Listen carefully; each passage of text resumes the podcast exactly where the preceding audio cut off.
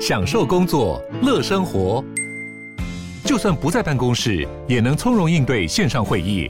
HP Dragonfly 透过专业的 HP Presence 设计，内建降噪及会议快速键，搭配清晰的 Bang & Olufsen 音效，增强音讯及视讯功能。HP Dragonfly 顶级商务笔电，采用 Windows 11专业版，让您在会议中享有最佳的视觉和听觉品质。好，欢迎收听、收看今天的蓝轩时间，又到了每个礼拜二，我们的《经济学人》杂志的单元。在这个之前呢，听到这首歌曲是来自于怀特所演唱的，叫做《Oh Bob》。OK，好，那呃，今天我们应该要聊是哦，普丁。没有了，开玩笑的。好，但是呢，事实上呢，这个封面故事有点来不及了哦。所以总而言之，呃，我们待会会聊聊到刚好跟乌克兰有关的话题，也就是这一期的《经济学人》杂志里面本来就有的。好，但是呢，呃，它的网络上面有及时的啊去更新有关于这一次，因为在这个周末当中，我相信大家都知道，国际新闻当中最重要的事情在于俄罗斯啊，它的佣兵部队呢，呃，一度呢叛变。啊，所以一路呢挺进啊，这个莫莫斯科，但是在呃距离莫斯科两百公里左右的地方，突然之间打住了哦。那目前是说呢，是白俄罗斯的总统居中斡旋，所以呢让整个的可能的叛变啊，或者说瓦格纳的头头他自称是起义啦哦。总而言之呢，落幕了哦。那但是过程当中到底对俄罗斯会产生什么样的影响啊？我想这部分我们待会会来稍微的聊一下。好，那这一期的这个《经济学人》呢杂志的封面故事，做的是一个呢呃上面有个美。金的冰棒，呃，正在正在融化，像天气很热哈，就牛牛皮。好，所以呢，这边讲到的是呢，就是纠缠不清的黏哒哒的啊，这个 inflation 就是呃通膨。我刚刚就开玩笑跟云中说，如果它真的是一支冰棒的话，我就稀里糊涂把它吃掉了就好了，哪会让它这样的黏哒哒的？希望希望可以把它好像感觉上甩不掉的感觉。对不对？啊、嗯，其实呃，我我回应一下刚刚兰萱讲的前面这个开场啊，嗯，呃，这一期《经济学人》其实有两个半的封面。啊哈，嗯，其中一个封面是欧洲版的，它其实谈的就是你一开场谈的乌克兰的事件，嗯，但是就像蓝轩讲的这个。兵变是在周末发生的，对对，所以经济学人已经截稿，他来不及。嗯，但是很巧的，他这个礼拜在欧洲版也是谈乌克兰的问题。嗯嗯，所以待会还是可以借着这个题目，然后再加上他在网络上的最新呃的的报道。来一起来谈谈乌克兰现在的情况。嗯嗯嗯。不过事实上，因为呃，这个本来是 focus 在乌克兰二点零，但目前看起来这个局面好像应该分析俄罗斯二点零，觉得在俄罗斯发生了什么事情，对不对啊？我们先来讲呃，除了欧洲以外，其他国家的版本。的封面啊，就是刚刚蓝轩讲的，呃，这个讲纠缠不清的通膨，然后呃，封面上你看到的是美金，但我刚刚讲它有两个半的封面。啊，还有半个，对，那半个是什么？半个是英国，他没有改全部，他就把这个改成英镑而已。所以，所以很多国家现在都面对到通膨的问题，然后他们自己的钞票，呃，应该这么说，通膨是过去这几个月来大家都很关注的问题。欧洲也的确通膨一度很严重，美国也一度物价涨得非常的凶。嗯，去年基本上是两位数哦，实际上大家感受到了通膨。可是呢，你如果看大家最近，不管是欧洲还是美国最近的通膨率。已经降得非常的明显。嗯以美国来说，它的年化通膨率，呃，已经降到了大概四趴左右。OK，也就是说，过去在讲通膨的时候，就担心说啊，央行就必须升息啊，升息就必须陷入衰退呀，嗯，的这个威胁，感觉上，感觉上，美国经济可以不用衰退了，感觉上，这个联准会也可以不用这么急着升息了，感觉上，美国的通膨已经有效的被压抑下来了。嗯，OK，所以实际上呢，这一期经济学人就要告诉我们，不，他认为通膨这一只恶兽啊，这只很可恶的野兽还没有被完全制服，所以绝对不可以因为看到最新的这个经济统计数字而觉得啊，安了安了，放心了，然后就觉得事情已经过去了。嗯，对，是没错。因为刚刚云聪在讲的时候，我也记得我看到一些相关的分析啦。我就是说，呃，账面数字上面看起来好像有点腰斩了的感觉，至少到了过去的一半。但第一个距离百分之二，他们设定的通膨目标还是有一段距离啦。哦。所以要回到这个长轨，事实上还还还有还有落差。再一个的话，就是我觉得比较重要的是，他们讲到这个核心的物价指数哦，这个就是消费者物价指数当中的核心物价指数，因为你扣掉扣掉那些比较容易变动的部分，你看起来。元跟十五。对对对，实际上扣掉它之后呢，你发现呃，扣掉容易变动，剩下不容易变动的，它其实掉下来并不多。意思说，它还蛮坚蛮坚挺的站在那个地方，就是还有百分之接近四吧，哦，还是在那个地方，甚至呢，比起哦这个呃。就是所谓的 CPI 哦，一般的 CPI 还要来得高一些，所以他的意思就是说，呃，事实上不容易变动的，反映出来的才是一个可能更主要的哦，这个常态性的部分。那那一部分的话，事实上还是很巩固在那个地方，所以呢，你必须要让它变得人呃比较低一点。没错，我们刚刚讲的，你刚刚讲好，我还是只给大家美国的数字，实际上英国的核心物价指数现在还是高达百分之七。对吗？欧盟也是一样，都在五趴以上。嗯嗯嗯，美国的协和性物价指数也是偏高的。嗯，偏高还是五点五点多？那真的就偏高。嗯，嗯，OK。所以，所以其实接下来怎么办呢、啊？对联准会来说，对所有国家的央行来说，都一样是非常左右为难的。嗯，因为大家都知道，打击通膨是必要的，但是打击通膨也是要付出代价的。以过去的历史上的经验来看，你看美国八零年代的那场大通膨，我们讲过好几次了。嗯，嗯 就是因为刚开始的时候打不下手。就怕啊，你升息太猛，呃，货币一下子抓得太紧，会造成整个市场冷下来，嗯、然后很多企业会经营不下去，更困难度会增加很多。嗯、所以很多央行在当时决定货币政策的时候，都会很很左右为难，非常的犹豫。嗯、其实这次的这次其实也是一样的，而且呢，通常当通货膨胀率越高，你再来打的时候，代价也越大。嗯嗯，对、嗯。为什么说要付出代价呢？我举个例子来说好了，呃，你升息，升息会造成什么？会造成一般的买房子的人房贷负担变大呀，嗯哼，OK，所以很多人就买不不敢买房子了，嗯，OK，或者本来有房贷的就负担不起，必须赶快把它卖掉了，嗯哼，嗯哼，然后这对建商来说也是非常大的坏消息，因为大家都不敢买房子啦，那建商盖的房子卖给谁？嗯。啊，所以一般企业也是一样，当你利率升到那么高的时候，成本借贷成本这么高，企业也会倾向保守，也就更不愿意积极投资。嗯，当企业不愿意积极投资的时候，整个国家所出现被创造出来的就业机会也就减少。这是为什么说打击通膨，你要升息，要付出的代价是非常高的。对啊，就真的很矛盾了哦。但是事实上，叶伦他那个时候就是犹豫了一下嘛。但是犹豫了一下之后，就发现说啊，原来这个通膨怪兽，它真的不是只是说瞬间即逝，它真的是蛰伏在那边很长的一段时间了，所以它正要扑向你。所以后来不是状况，目前看起来你要付出更大的代价。是啊，所以这也是过去经验上最常发生的错误了。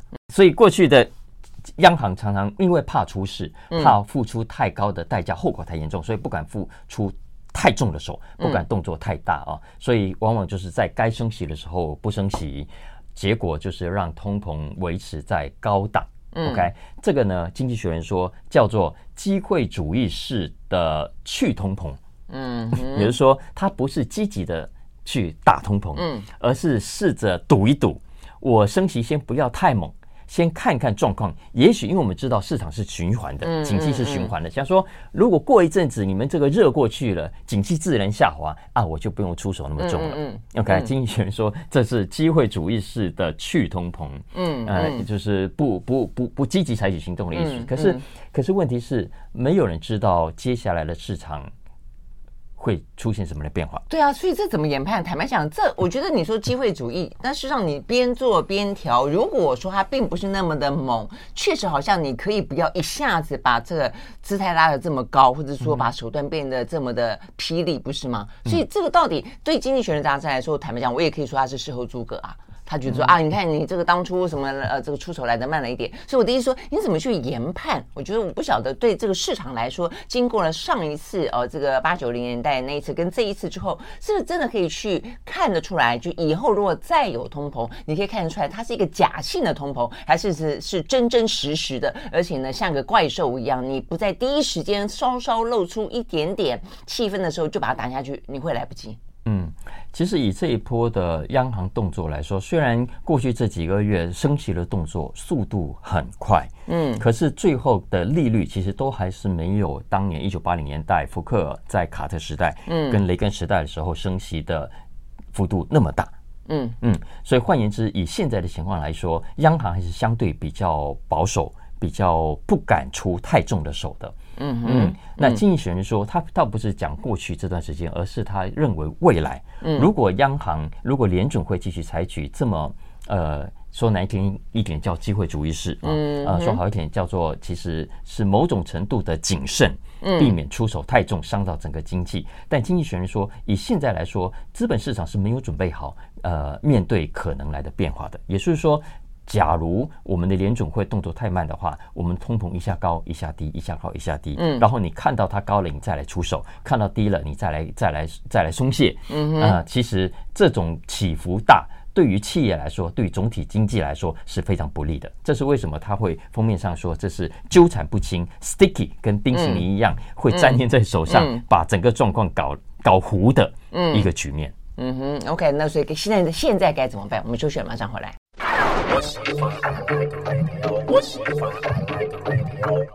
好，回到蓝轩时间，继续和现场邀请到的沈云聪来聊这一期的《经济学人》杂志啊。好，所以总而言之啦，哦，所以听起来这个《经济学人》杂志认为，虽然呢，第一个就是那个时候也有人出手确实来得慢，第二个呢，看起来呃，不只是美国，包括了一些欧洲国家，其实出手都来得过度的缓，不够狠心就是了啦，所以才导致到现在为止，哦，这个通膨看起来上上下下，上上下下，但坦白讲也没有上上下下，就是一直是慢慢下，慢慢下，应该这个样子。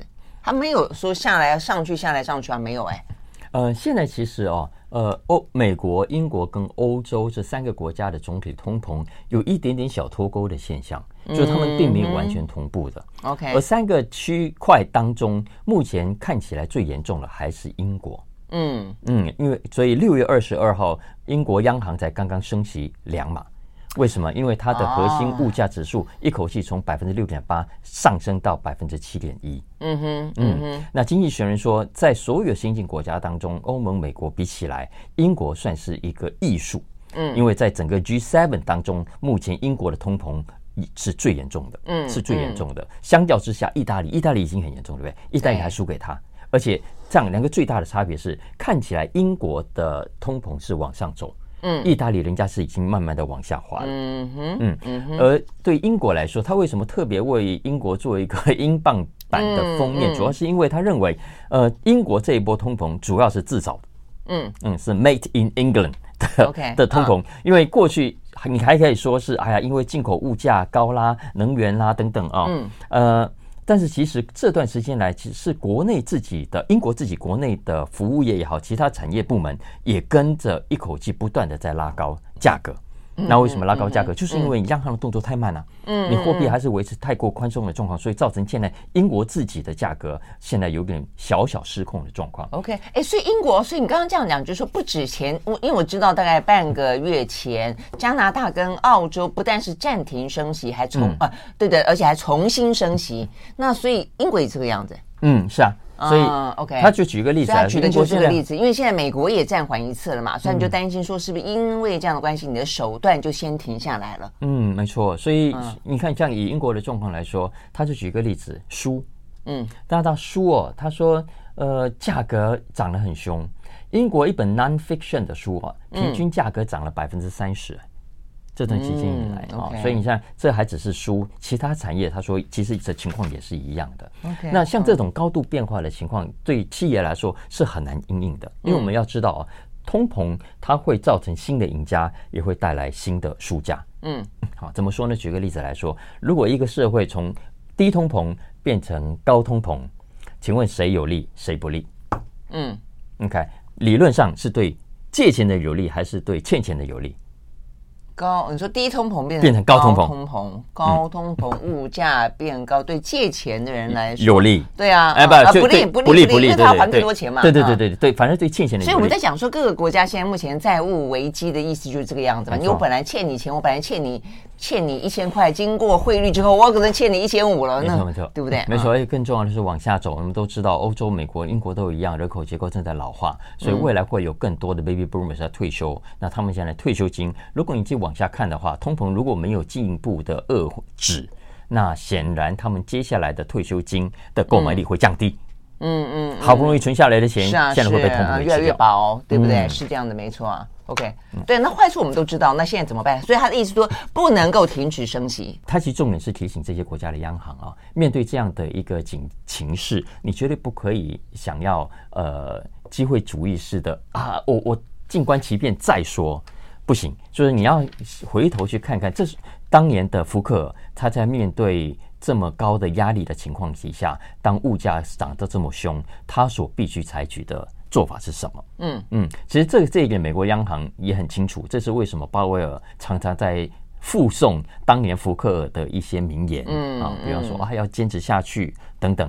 那所以其实鲍威尔是知道的，他知道这个状况，如果你过度大意，一不小心整个通膨就会失控，而失控到时候你再想要压下来，你要付出的代价也更高。嗯，所以所以他其实提醒这些国家的央行说，你趁现在通膨没有很高的时候打，没错，你要付出的代价，但是这个代价相对比较低。嗯，可是随着将来通膨如果你失控越来越高的话，你要付出的代价也会更大。在美国担心的是，因为他们的先前的金融危机嘛，不是有一些中小型的银行突然之间也是因为这个呃整个升息的关系啊，对啊，嗯，对啊，没错。所以他们那这怎么办？怎么拿捏？嗯，所以接下来就是避免，因为你太过机会主义，动作采取太慢，造成这个通膨，你看一下子下来了，嗯，如果你动作太慢，它一下子就上去了，嗯，然后上去了，你发现哎不对，我赶快在下一下一个月又再要升息，让它又再下去，然后下去的时候你又用。重蹈覆辙，同样的状况，你就觉得嗯，可以先暂缓一下，嗯，然后它又上去了。所以经济学人其实提醒的是，通膨接下来，如果你继续让它上上下下、上上下下维持在那里，sticky，嗯嗯，其实对整个社会来说，呃，是是非常不妙、非常不妙的。OK，好，意思就是不要三心二意就是了。好，我们休息了再回来。I like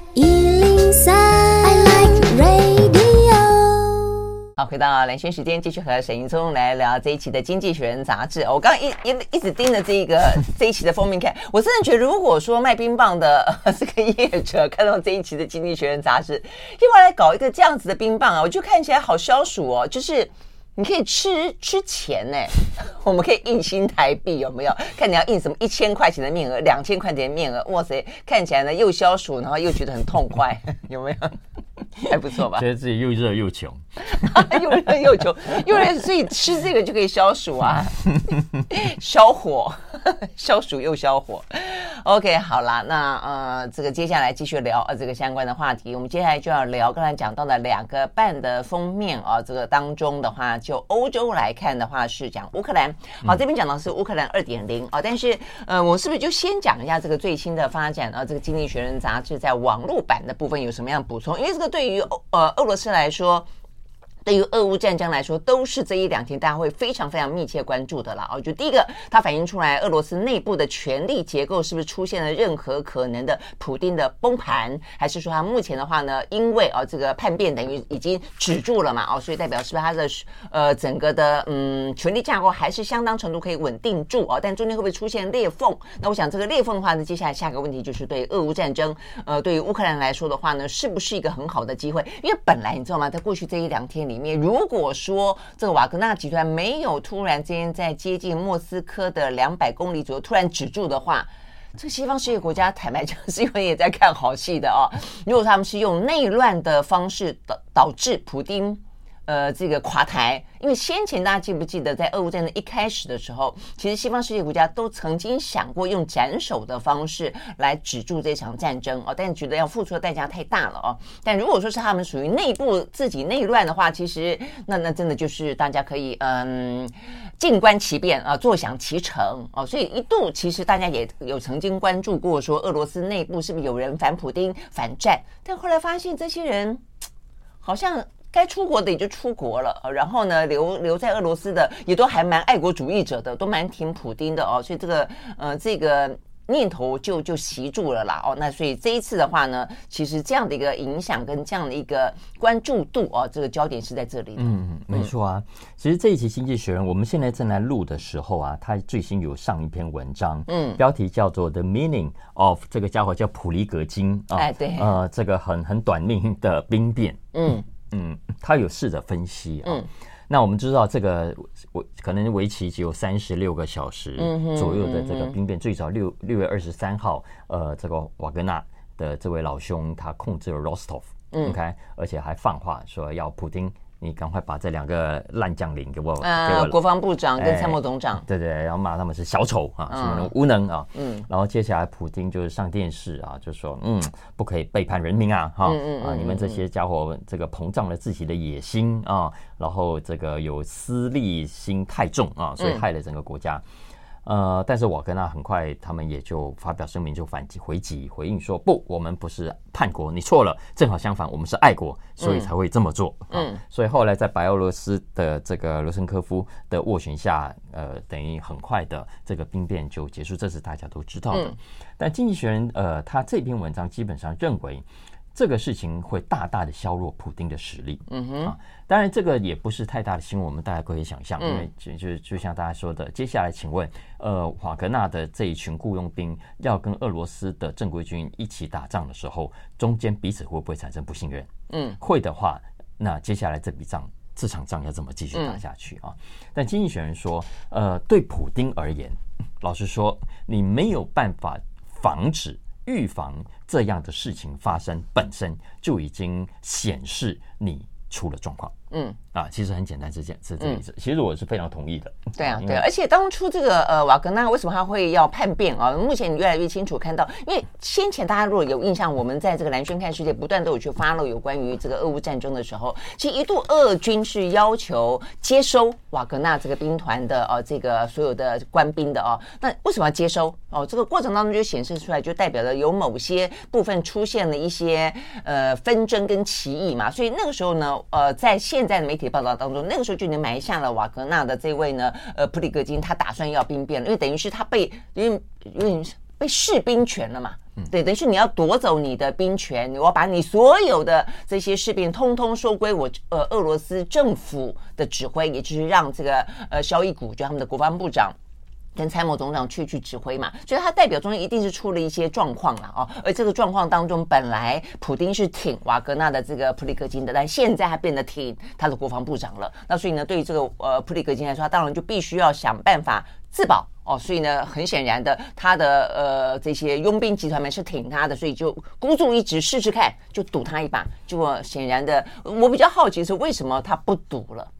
所以这过程当中，就是是不是俄罗斯内部的气氛让他觉得他不会成功？呃，目前为止啊，呃，这两位将领下场如何，嗯，还不确定，嗯，呃，瓦格纳为什么会突然发动兵变？实际上的导火线其实还是一个问号。没有说他是说，因为他们。他说：“普京的那两个家伙，那两个将领，就趁他们在睡觉的时候跑来轰炸他们。嗯，啊，所以他让他非常生气啊，所以要反击。嗯，但实际上的过程是还是一个大问号啊。再加上你刚刚讲的，嗯啊，诶，为什么这么突然小红旗啊？本来说往莫斯科挺进，就突然停住了。呃，这中间经过了什么样的斡旋？对，呃，重真正的机制是什么？其实目前为止还没有完全的曝光的。但我们可以确定的是，呃。”普格里金跟普丁是私交非常好的，嗯，所以两个人从很年轻，普丁还是小官的时候就认识了，嗯，所以随着普丁的权力越来越大，呃，普格里金的势力也越来越强啊，嗯，所以呃，这个是是是可以确定，所以他跟普格里金之间看起来比较像是好兄弟吵架，嗯，闹翻的，嗯。但实际上，呃，发生了什么样的事情？我觉得将来还是要要会有进一步的消息公布的。嗯、但有我我觉得，我们看这场战争呢，我们很容易说，因为两军对峙嘛，总要有一个好人，一个坏人。嗯嗯嗯嗯。但但其实你如果问我呢，我觉得目前为止这场俄乌战争恐怕没有太太大的好人啊，不管是普京、瓦格纳的这位普里克金，嗯，还是乌克兰，嗯，其实问题都一样很严重，尤其是就军方来说，是一样的腐败。一样的的的状况很多的，嗯嗯嗯，所以这是也是为什么《经济学人》这一期原本的封面要谈乌克兰二点零，嗯，还记得吗？我们两个礼拜前他说要展开新一波的大反攻，对，可是呢，这两个礼拜来很明显的并没有太大的斩获，嗯，OK，所以《经济学人》这一期老实说，他有一点点，我觉得要要呼吁西方国家，恐怕要面对。残酷现实的时候了，嗯，当然他还是很鼓励乌克兰说啊，目前目前为止乌克兰还没有全力投入这场战争啊，所以目前为止呢，也不能说双方真正的实力谁谁好谁谁坏啊。可是呃，经济学人这一期原本的主题就想把焦点从双方对峙的战场的前方转移到后方来。嗯，所以后方呢，就是乌克兰自己的国家治理。嗯嗯，他说，相较于前方这么戏剧性，哎，果然还是真的很戏剧性的变化啊。嗯，呃，后方虽然感觉上又是回到真正的日常的治理，你要怎么样更加亲民，让国家更加好啊？比较没有那么戏剧性，可是是一切胜负的关键。他的意思是说，将来如果战争停止，就算让乌克哎俄罗斯继续的占领乌克兰那几个地方，嗯，但是只要乌克兰接下来可以好好的励精图治，嗯，让自己更加繁荣、更加民主、更加的安全，那么相较之下，你就会让世界看见。普丁的失败，因为他的意思是说，如果乌克兰你未来可以不要现在像建的这么烂，呃，可以。所以他的意思是说，泽伦斯基只不过被包装成一个战争英雄，他实际上是个阿斗。没有啦，这这他也没，他没，他绝对没有这么说。那所以他为什么对？因为他为什么一下跳这么远，跳到说，因为他的他的假设已经是到了俄乌战争结束了。嗯哼，哎哎，是啊，就是假假如假如这一波的结束是以必须让俄罗斯继续占领。乌克兰东方、南方的那几个地方的话，嗯、那将来那就大家比嘛，是到底被你普丁占领的地方比较富裕、比较繁荣、比较民主。所以他的意思是就让他占领了，意思说乌克兰不用把它讨回来了，然后未来来比较谁的统治底下、治理底下的的领土跟人民来的比较幸福。这当然是很无奈的情况下。OK，所以他就说还蛮无奈的。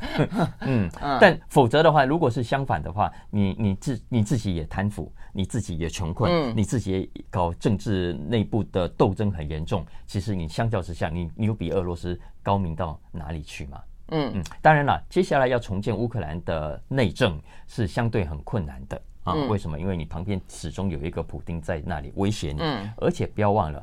俄乌战争开打到现在，据说已经有六百二十万的乌克兰逃离了。嗯，OK，所以如果未来国家要重建，还是需要邀请他们回来。嗯嗯，而且到时候如果战争结束，至少会有一百万的士兵回家。那这些回家的士兵们，要么身体受伤，要么心灵受创。嗯，你还是需要有好好的去照顾他们，而且更重要的是钱。未来这光是第一年的重建经费，他们已经去去开始估了啊，至少要四千亿美金。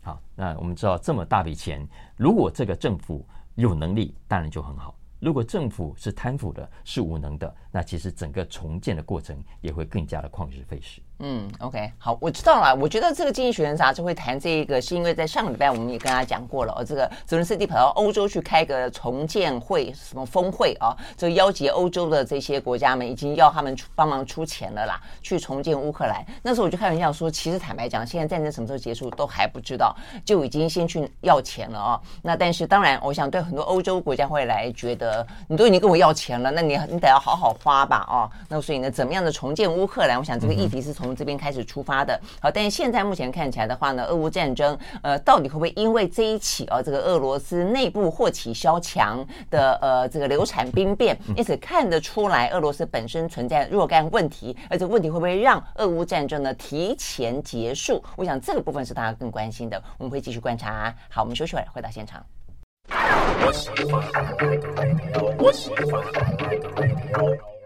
好，回到兰萱时间，就是呢，来聊这一期的《经济学人》杂志啊。那真的是非常戏剧化的俄乌战争啊，目前爆发的一个状况。所以呢，这段时间一定会啊，这个继续的来分析啊，而且看它这个局势的发展。好，那接下来聊两个蛮有意思的话题，是真的还蛮有意思的啊。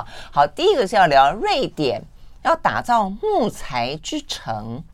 这蛮有意思的，这为什么？我刚问了云聪，他说，因为瑞典要求他们的城市的一些呃建材尽可能的用木头。嗯，没错。啊，呃，接下来我们聊两，我们刚觉得那个总体经济的题目还是很沉重，所以我特别选了两个比较轻松的话题啊，而且但我觉得都很有意思。嗯，第一个我们谈瑞典要打造一个叫木材之城，什么意思呢？因为过去啊，我们全世界都在比谁盖的钢筋水泥。多嘛，所以盖了摩天高楼高嘛，高嗯。但是他说呢，瑞典现在啊，要要要另外开一个战场，嗯，要成为全世界呃打造最高的木头大楼，嗯嗯嗯，木造的大楼也是大楼，但是木头是这个意思。OK，好，你这样讲，我觉得日本这段时间过去这些年有一点点这样的一个一个风潮，有若干的木造大楼了。哎，没错没错没错。但呃，瑞典现在的计划。那它是要在斯德哥尔摩附近啊，的、uh huh. 南方，呃，打造一个全世界最大的号称木头城市，叫 Stockholm Wood City。哦，就专门有一个城市，希望他做一个 做一个呃典范的。嗯，没错没错，这、嗯、这个方呃面积据说高达二十五万平方公尺，那会在二零二五年开始动工，预计十年之内完工。OK，完工之后呢，会有七千个单位的办公大楼、商店、餐厅等等，然后会有两千个单位左右的住宅。OK，、啊、总共要耗资十四亿美金。OK，是我觉得木头是一定很有味道啊。但是你回过头去想，人们什么时候从木头的房子一路走走走走到石头的房子，走到钢筋水泥的房子，嗯、它有它的一个道理道理在，或者说一个一个时代感在。因为木头有木头的问题嘛，嗯、啊，木头 虫会咬啊，火会烧啊，嗯、这个水会泡烂啊，那这个问题怎么办？对，这是一个大家最常见的问题。哎、嗯，木头安全吗？木头够耐吗？木头耐烧吗？木材、嗯、正常状况我觉得是耐，但对，但是它就不耐烧、不耐水、不耐虫啊。嗯，但其实我们这里讲的木头，并不是直接砍下来的那个木头，uh, okay. 它其实我们英文叫做 engineer timber，呃，engineer wood，叫做它是经过改造过的的木头，经过高度强化后，呃的的建材。Uh 那它其实不管在防火。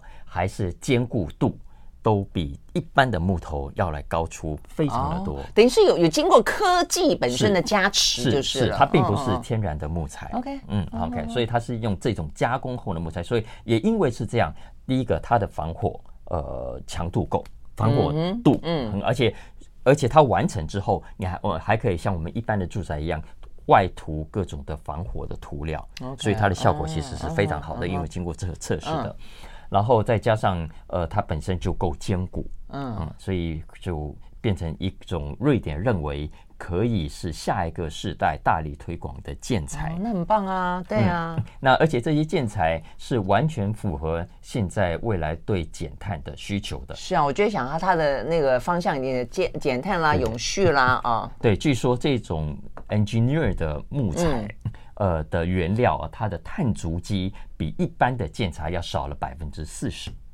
嗯嗯，OK。而且它在施工的过程中，也不像一般的。将将将将制造大量的噪音，据说噪音是比较小。哦，OK OK，可能可能跟钢铁碰撞的声音不一样，木头碰撞比较没那么大声。哦，OK OK，嗯。但是问题，瑞典本身它的森林很多嘛，因为像当我们讲日本，日本是一个非常非常多茂密森林的地方。对台湾来说，实际上或许不晓得。日本有些木材来自台湾，对对，所以我说台湾也可以。但是瑞典森林多吗？他们很多的木，所以如果从外地来，那一样有碳足迹啊。嗯。是，呃，他们是整体算下来，其实我也不知道他的算法是什么啊。Oh, 不过 anyway，他有这么一个计划，要在瑞典斯德哥尔摩附近打造一个木头城市。对啊，我觉得这个真的还蛮棒的，因为木头的感觉就很温润嘛，嗯、而且你就觉得跟大自然被大自然所包覆，不会像那个钢筋水泥这样冷冰冰的，对不对？哈，所以是看了他的实验，因为他不不是只有呃。发展平面也要发展立体，是啊，是啊，就是说平面目前它初步规划是二十万平方公尺，但接下来的下一个阶段，据说还会再有几十万平方公尺的的延延展。那而且他希望在这一块地上面，呃，挑战更高的大楼。嗯嗯嗯，我我记得我们曾经在看谈过哦，就是因为对这种历史遗迹啊，这种古文明很感兴趣嘛。为什么欧洲其实它基本上是活在一个历史博物馆的概念啊？因为它其实很多的建物本身是用石块、石头所打造的，所以它都可以留下一砖一瓦哦，当初的一景一物。但是像中国大陆从来也是个古文明的古国，但它没有办法，为什么？像当初每次在看那个。阿房宫大家知道秦始皇，那对啊，最典型就叫火烧阿房宫嘛。为什么？因为他那个就是木造，因为他在北方，所以他很多森林当初也觉得很方便，就地取材。所有的国家一开始在没有工业进展之前，都是就地取材。你木头多的就用就用木头盖房子，你石头多的就用石头盖房子。但中国大陆的时候，北方哦，他就是在那边崛起，所以他用木头盖房子，结果呢就没有留下任何你想象中啊，我想看看秦朝的建筑，不好意思，没有，因为它是木造的。所以未来如果这个木头它是经过科技哦，是重新加工的，所以它可以回到一个很自然的感觉，同时又可以去耐火、耐热、耐烧、耐水哈、哦、等等的话，哎，我觉得这个其实还挺不错的哈、哦。好，我们休息了，再回来。I like 103, I like radio。好，回到雷轩时间，继续和沈云聪来聊最后一个话题哦。这个话题真的还蛮好玩的，欧洲熟女学校大转型。嗯。哎，欧洲啊，长期以来有一种就是专门培养熟女的学校，英文叫大家可以去 Google，真的 Finishing School，Finish Finishing School，还叫 Finishing 呢？对，就是呃，就是呃，让熟女可以毕业，然后准备嫁人，嗯，的学校。嗯，以前有啦，比方像像实践大学，以前是一个实践家专嘛，就教你很多家政啊，烹饪啊，嗯，绣花，没有开玩笑的，没有绣花。呃，那个谁？Sherry，她毕业在卫斯理女校，卫斯理是一个女校啊，嗯、以前也是教那种做一个非常，哎、欸，不不不一样，她这个 finishing school 是是专门呃，for 专教你变成一个贵族淑女，贵族淑女，嗯，贵族淑女就是教你各种呃高高等生活吃的啊，生活呃该怎么吃比较符合礼仪啊，呃该穿什么啊，该怎么表现你的言谈啊，oh, 你要什么样的举止啊等等啊，呃，其实戴安娜王妃。就念过这个学校，戴安娜，OK OK。呃，萨克奇他的老婆之前那个明星老婆，他也去过念过这个 Finishing School，也也念过这个学校的。嗯，所以因为这个是英欧洲、瑞士、法国、英国长期以来都有的传统啊，大概从十八、十九世纪。但是呢，这种 Finishing School 啊，随着女权的抬头，随着社会的开放，已经没有人要去念了，所以六零年代以来就渐渐的没落。据说现在呢，瑞士仅存一家。嗯，而这一家就是这一期《经济学人》要报道的重点。嗯哼，那这一家为什么可以存活到现在？嗯，因为它转型了。OK，所以它过去呢是专以为熟女服务，培养熟女。嗯嗯，但他完美完美老婆的概念吧？对对对对对对嗯。但是现在转型了，他的对象不再是女生，而是男生。哦，不再是待嫁闺女，而是 CEO 高阶的有钱男人。哦，为什么呢？还以为要打造那个 perfect husband，没有没有，其实就是让这一些呃突然变有钱，嗯，但是但是搞不清楚人家高档的家庭、高档的贵族是怎么样生活的。哦，OK OK OK OK，所以他就留住了那个呃，教你怎么样成为一个上流人物，对，上流人士的的的。教教课的内容，但是他已经不设定男女性别了。啊，对，而且它的主要设定的目标对象已经是不再是那些女人，说你要，因为现在大家都那个，啊嗯、但是相较之下呢，还是会有一些科技新贵啦、金融新贵啦，就突然可能家里三级贫户出身，然后就突然赚赚很多钱，所以，但是他去到有钱人的家庭，不知道怎么应对，嗯，OK，或者你要招待有钱人到你家里来，你也不知道怎么去去去安排比较好，所以这个学校就会教你。比方说，你要招待人家来，你客人来到你家做客，请问桌子应该怎么摆设？叉子啦、餐具啦应该怎么摆？然后餐巾布吃完应该放左边还是放右边？啊，座位应该怎么摆？其实我们东方也是有啊，只是我们我们也都不会。对，老一辈他们就会，你坐进去哪里是主位，哪里是客位？对对，所以前段时间有一位外交官还写了一本礼仪的书嘛，我还哎翻了一下，我觉得还蛮有意思的。嗯，没错没错，所以。呃，据说他以前呢，这种训练熟女的啊，就是一个课程大概要九个月，嗯、很长，懂吗？就让你真的整个生活在其中，慢慢的变成生活的一部分啊。所以我觉得，但也就是九个月出来就是一个淑女了。当然，可能我觉得像戴安娜王妃。本来气质就很好吧，你这样突然间，我觉得有点像那个《窈窕淑女》那个电影情节，对，原本是一个卖花女女郎，呃，后来哎，突然之间就变成这个非常优雅。嗯，但她今天因为对象改变了，变成是忙碌的 CEO，虽然课程都缩短了，但很多那种短期，例如五天的课程，这么短，嗯，很短，但是收费很贵，要五千法郎，五五千瑞士法郎。大概每星期是五千多块左右。哎，这个挺聪明的，我觉得这个应该有很多商机。嗯，没错啊，嗯、没错啊。所以，呃，他这个刚讲这个课程叫做欧洲餐饮艺术，它的名称叫欧洲餐饮艺术，哦、意思说，因为的确虽然同样是欧洲，呃，德国人啊、法国人呢、英国人做法就不一样。嗯，是。据说，比方说，法国人吃完餐巾布是放在右边，英国人要放在左边。哦、真的吗？Something like that，我 不晓得。嗯嗯嗯。我我也是，我也是。因为大家因为因为。英法大战的关系，所以一定要不一样。啊，所以所以所以，但它是以餐饮为主啊。我倒觉得其实有更多，不止，其实还有穿着等等啊，其他生活礼仪。所以我我的意思是说，这是一个蛮有趣的呃成功，不知道目前为止算是成功的企业转型的例子，因为以前的需求不在了。那你要么就是跟其他同业一样就倒关门倒倒闭，嗯、但是如果你认为你的这个专业还在，嗯、你这个知识还在，嗯、也许你会找到新的需要这个知识的新的对象。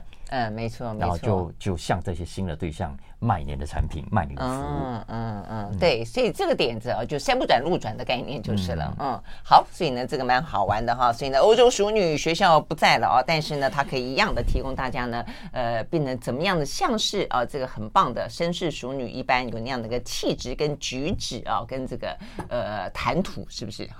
OK，好，非常谢谢沈云聪带给我们这些《经济学人》杂志，谢喽，拜拜，拜拜。